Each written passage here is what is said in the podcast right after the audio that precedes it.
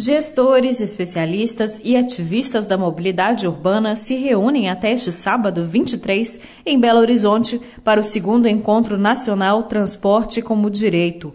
O evento debate as alternativas e possibilidades sobre o deslocamento urbano. André Veloso, um dos organizadores e palestrantes do encontro, ressalta que a principal proposta é construir uma agenda nacional de luta pela gratuidade no transporte e combate à segregação urbana. Para o especialista, garantir o direito das pessoas ao transporte possibilita também o acesso a outros direitos fundamentais. Você vê como que inverte a lógica do uso da cidade e do uso do espaço da cidade se você, né, se você implementa a tarifa zero, principalmente para grandes municípios. Assim, e é isso que a gente espera é, que saia do evento também, né, que é uma agenda de nacional de, de implementação ou de luta pela tarifa zero e de combate à segregação urbana. Né? Desde 2020, Caeté, na região metropolitana de Belo Horizonte, implantou a tarifa zero no transporte da cidade.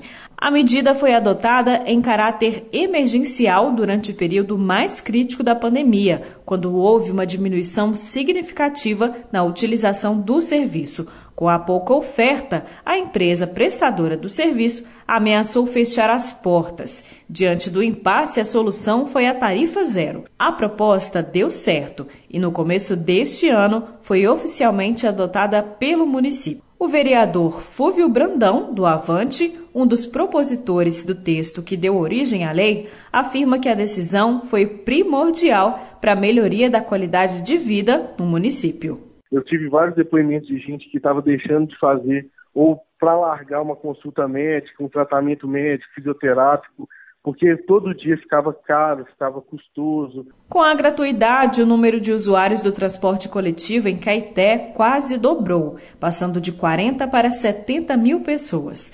Por mês, o executivo arca com 200 mil reais. O montante, além de suprir os gastos da empresa que presta o serviço, tem retornado para a cidade em movimentação da economia. É o que destaca o vereador Fúvio Brandão, do Avante. A prefeitura viu o tanto que impactar na cidade, para o comércio, para o cidadão comum, para a própria prefeitura, para as associações né? A gente tem lá Lar dos Idosos, a Santa Casa, então isso impactou de uma forma muito grande na cidade inteira, sabe?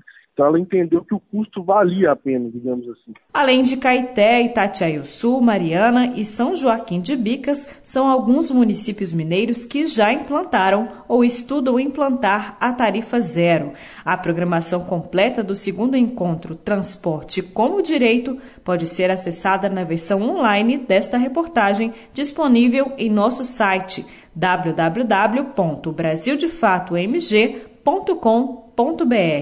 De Belo Horizonte, da Rádio Brasil de Fato, Amélia Gomes.